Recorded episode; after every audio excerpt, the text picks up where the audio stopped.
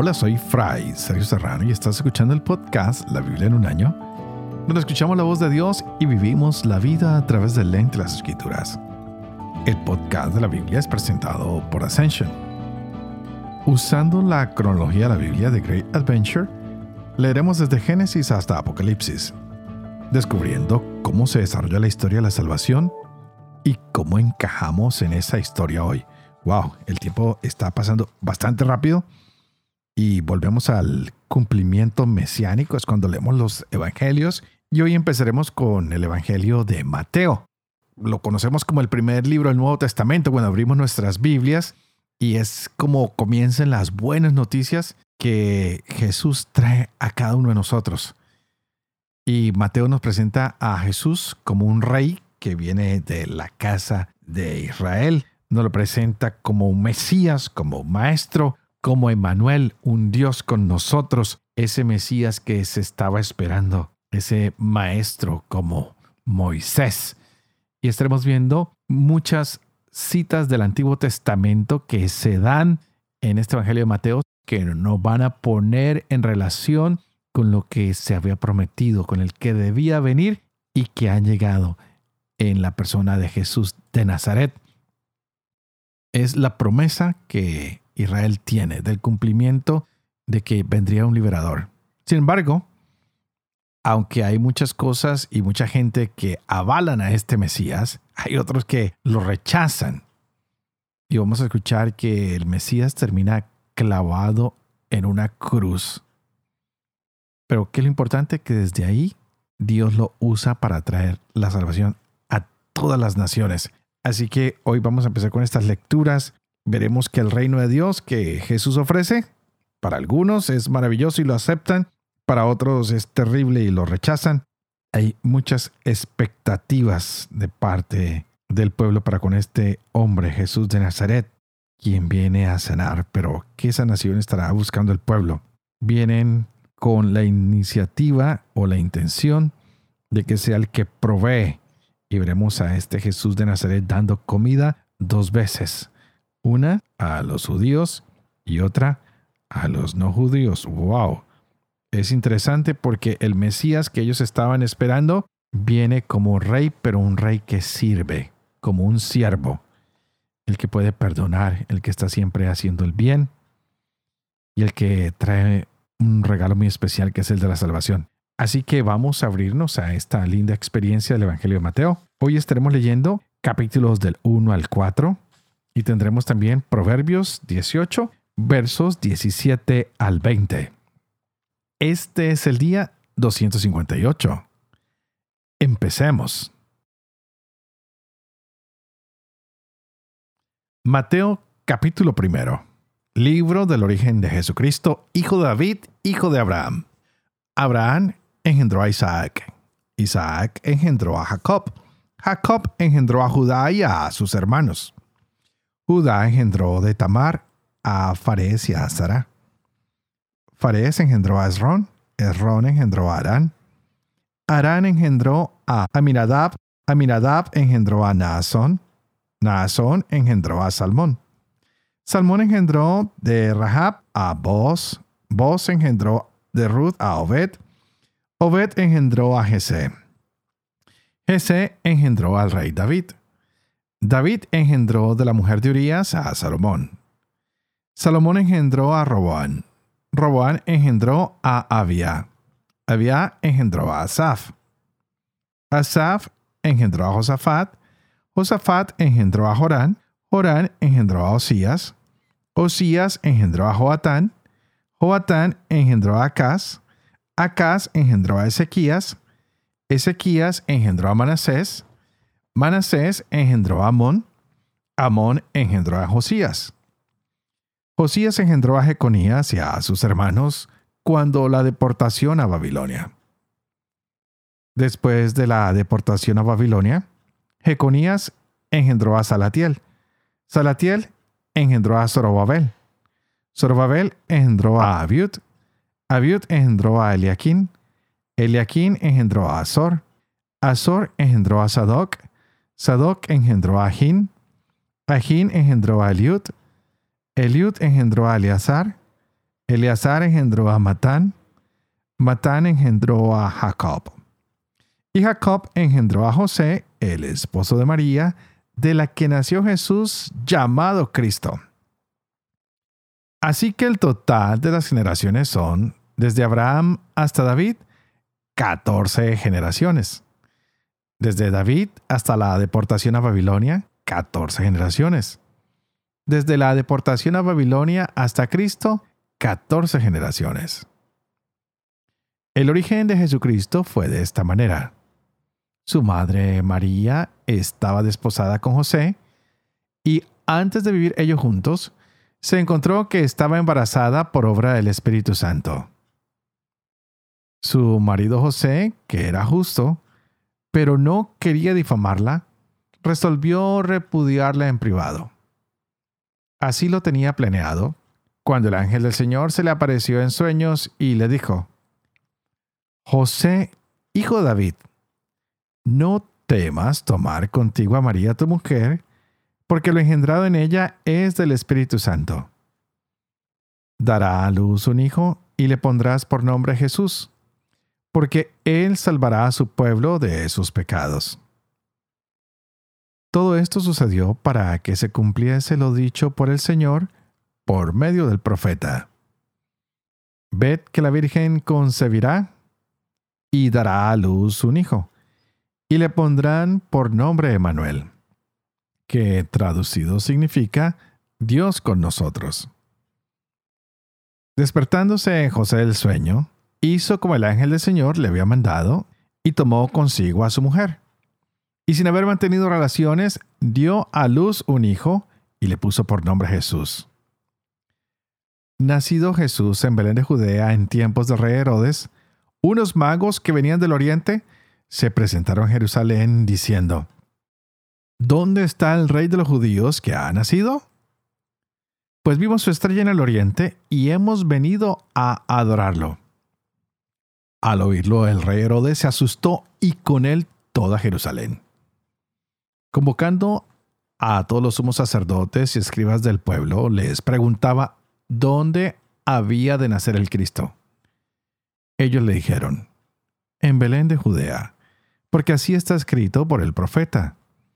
Y tú, Belén, tierra de Judá, no eres no la menor entre los principales clanes de Judá, porque de ti saldrá un jefe que apacentará a mi pueblo Israel.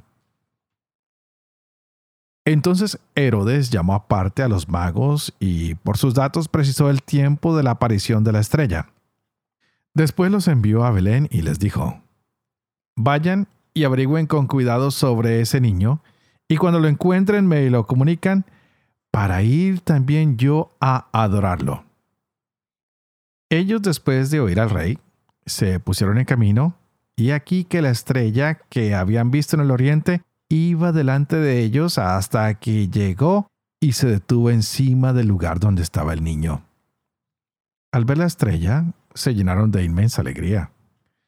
Entraron en la casa, vieron al niño con María, su madre, y postrándose, lo adoraron. Abrieron luego sus cofres y le ofrecieron dones, oro, incienso y mirra. Y avisados en sueños que no volvieran a donde Herodes, se retiraron a su tierra por otro camino. Cuando ellos se retiraron, el ángel del Señor se apareció en sueños a José y le dijo, Levántate Toma contigo al niño y a su madre y huye a Egipto y quédate allí hasta que yo te diga. Porque Herodes va a buscar al niño para matarlo. Él se levantó, tomó de noche al niño y a su madre y se retiró a Egipto. Y se quedó allí hasta la muerte de Herodes, para que se cumpliera lo dicho por el Señor por medio del profeta. De Egipto llamé a mi hijo. Entonces Herodes, al verse burlado por los magos, se enfureció terriblemente y envió a matar a todos los niños de Belén y de toda su comarca de dos años para abajo, según el tiempo que había precisado por los magos. Entonces se cumplió lo dicho por el profeta Jeremías. Un clamor se ha oído en Ramá, mucho llanto y lamento. Es Raquel que llora a sus hijos y no quiere consolarse, porque ya no existen. Muerto Herodes, el ángel del Señor se apareció en sueños a José en Egipto y le dijo, Levántate, toma contigo al niño y a su madre y vete a la tierra de Israel, pues ya han muerto los que buscaban la vida del niño. Él se levantó, tomó consigo al niño y a su madre y entró en tierra de Israel. Pero al enterarse de que Arquelao reinaba en Judea en lugar de su padre Herodes, tuvo miedo de ir allá.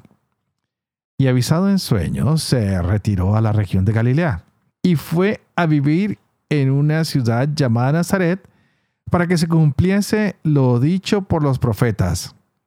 Será llamado Nazoreo.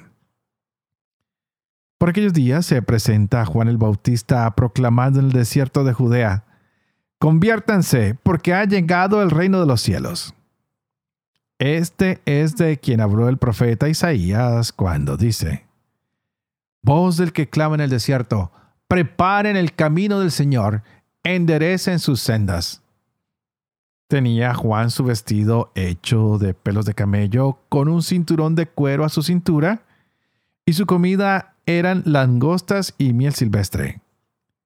Acudía entonces a él Jerusalén, toda Judea y toda la región del Jordán, y eran bautizados por él en el río Jordán, confesando sus pecados. Pero viendo venir muchos fariseos y saduceos para que los bautizara, les dijo, raza de víboras, ¿quién les ha enseñado a huir de la ira inminente? Den pues fruto digno de conversión, y no crean que basta con decir en su interior, tenemos por padre Abraham. Porque les digo que puede Dios de estas piedras suscitar hijos a Abraham. Ya está la chapuesta en la raíz de los árboles, y todo árbol que no dé buen fruto será cortado y arrojado al fuego. Yo los bautizo con agua para que se conviertan. Pero aquel que viene detrás de mí es más fuerte que yo, y no soy digno de llevarle las sandalias. Él los bautizará con Espíritu Santo y fuego. En su mano tiene el rastrillo y va a limpiar su cosecha.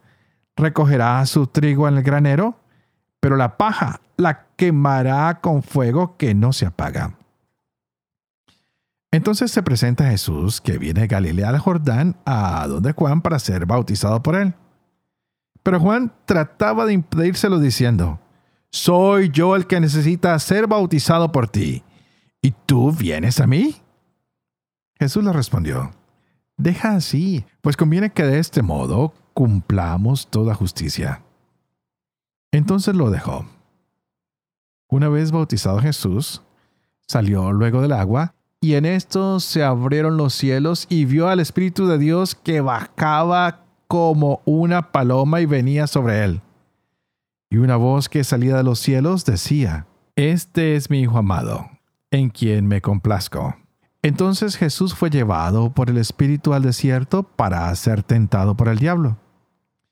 Y después de hacer un ayuno de cuarenta días y cuarenta noches, al fin sintió hambre. Y acercándose el tentador, le dijo, Si eres hijo de Dios, di que estas piedras se conviertan en panes. Mas él respondió, está escrito, no solo de pan vive el hombre, sino de toda palabra que sale de la boca de Dios. Entonces el diablo lleva consigo a la ciudad santa, lo pone sobre el alero del templo y le dice, si eres hijo de Dios, tírate abajo, porque está escrito, a sus ángeles te encomendará y en sus manos te llevarán para que no tropiece tu pie en piedra alguna. Jesús le dijo, también está escrito, no tentarás al Señor tu Dios.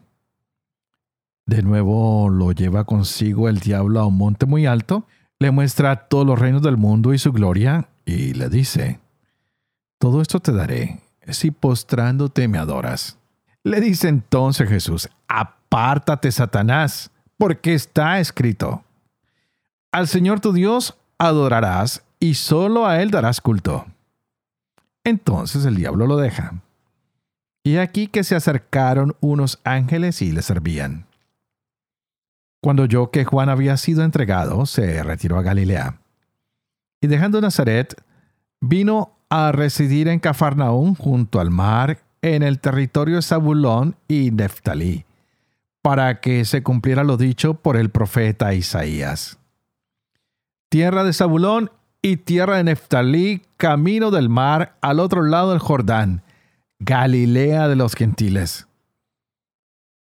El pueblo que habitaba en tinieblas ha visto una gran luz. A los que habitaban en paraje de sombras de muerte, una luz les ha amanecido. Desde entonces comenzó Jesús a predicar y decir, conviértanse, porque el reino de los cielos ha llegado. Caminando por la ribera del mar de Galilea, vio a dos hermanos, Simón llamado Pedro y su hermano Andrés, echando la red en el mar, pues eran pescadores y les dice, vengan conmigo y los haré pescadores de hombres. Y ellos al instante dejando las redes los siguieron. Caminando adelante vio a otros dos hermanos, Santiago el de Zebedeo y su hermano Juan, que estaban en la barca con su padre Zebedeo arreglando sus redes, y los llamó. Y ellos al instante dejando la barca y a su padre los siguieron. Recorría Jesús toda Galilea, enseñando en sus sinagogas, proclamando la buena nueva del reino y curando toda enfermedad y toda dolencia en el pueblo. Su fama llegó a toda Siria. Y le trajeron todos los que se encontraban mal con enfermedades y sufrimientos diversos, endemoniados, lunáticos y paralíticos, y los curó. Y le siguió una gran muchedumbre de Galilea, Decápolis, Jerusalén y Judea, y del otro lado del Jordán.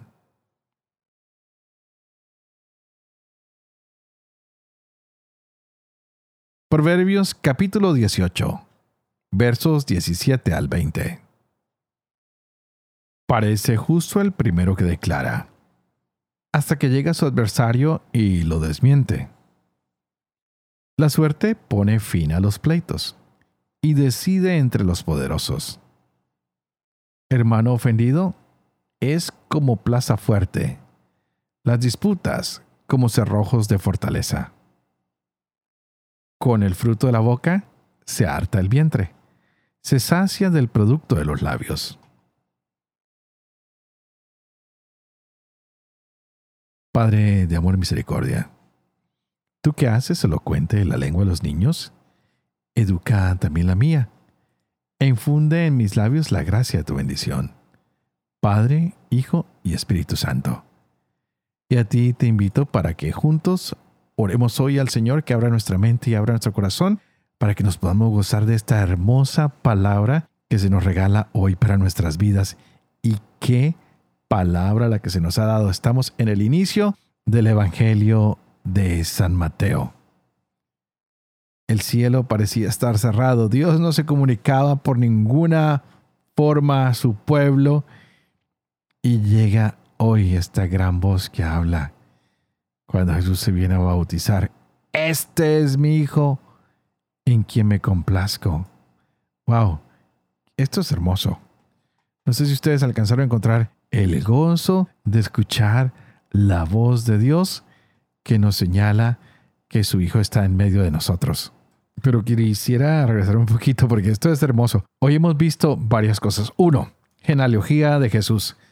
Descubrimos que de verdaderamente viene de Abraham y que también viene de, de la línea de David. El que tiene que nacer ha nacido. Es el descendiente de Abraham. Es el descendiente de David. Por ende, puede ser el rey. Es el Mesías es el Maestro, es el Emanuel. Y nos damos cuenta de que no fue nada fácil su nacimiento. María que está desposada con José y antes de vivir juntos, wow, está embarazada. Para José no fue fácil, pero tampoco quería difamarla. Quería repudiarla en privada, pero Dios tiene la última palabra manda un ángel que se le aparece en sueños y le dice, no tengas miedo a tomar contigo a María.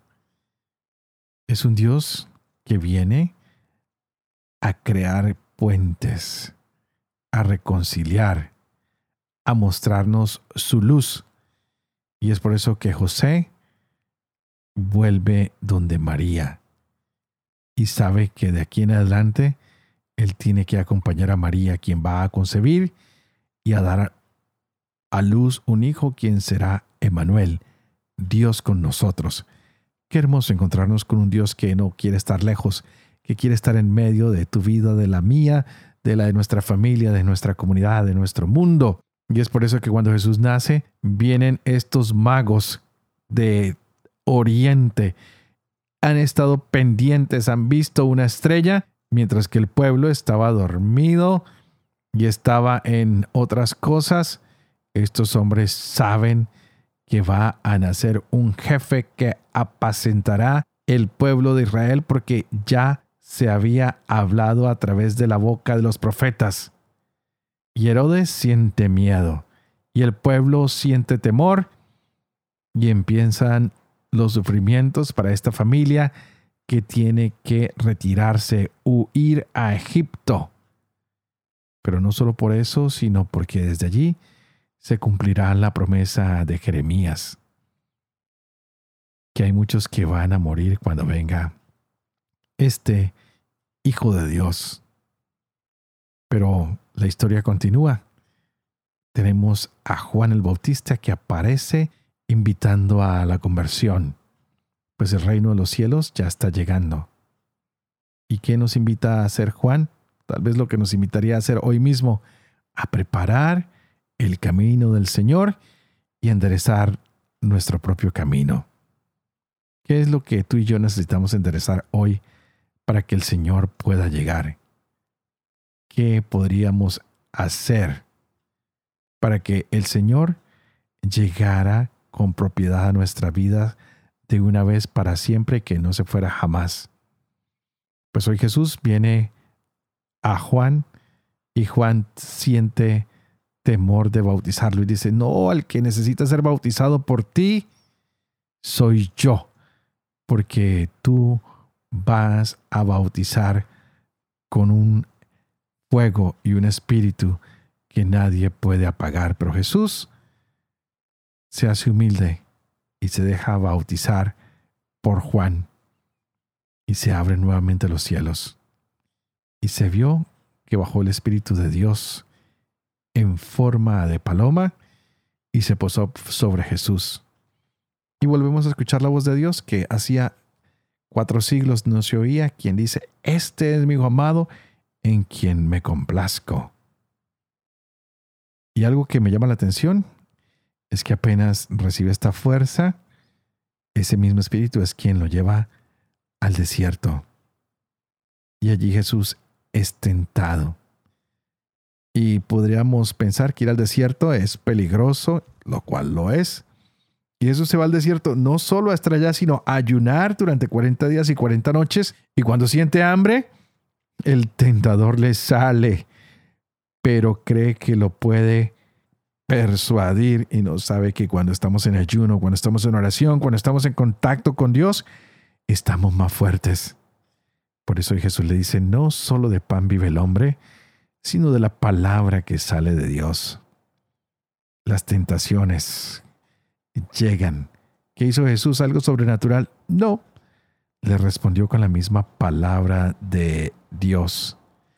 También el demonio lo invita a que confíe en el poder de Dios que lo va a librar si se lanza de el ala del templo. Y una vez más, Jesús simplemente le responde que no podemos tentar al Señor nuestro Dios. Por último, el que está teniendo el control del mundo le ofrece entregárselo todo, simplemente si lo adora. Pero Jesús le dice no, solo al Señor se le da el culto. Y con esto nos damos cuenta de que el diablo lo tuvo que dejar, porque Jesús no se deja vencer Hoy tú y yo tenemos esa misma fuerza, hemos sido bautizados. Tú también tienes la fuerza para defenderte del diablo, del demonio y para salir vencedor, porque Cristo nos ha dado su espíritu y ese fuego que nadie podrá apagar. Y es así como Jesús sigue caminando por el mundo, llamando hombres y mujeres. Llamó a Santiago, que es hijo del Cebedeo, a su hermano. Pero los primeros llamados fueron Simón y Andrés, que estaban echando las redes. Ya no van a pescar más peces, ahora van a pescar hombres. Y de aquí en adelante Jesús va a enseñarnos que el reino está al frente, porque Él ha venido a curar, a encontrarse con los que están mal, a los que tienen enfermedades, a los que están sufriendo, a los endemoniados, a los paralíticos. Y empieza la historia del reino que estaremos descubriendo durante estos días del Evangelio de San Mateo.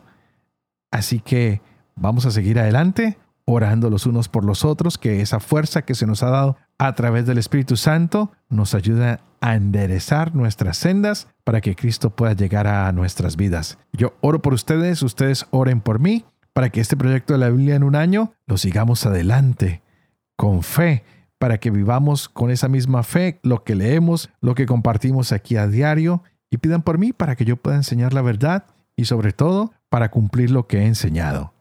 Y que la bendición de Dios Todopoderoso, que es Padre, Hijo y Espíritu Santo, descienda sobre cada uno de ustedes y los acompañe siempre. Que Dios los bendiga.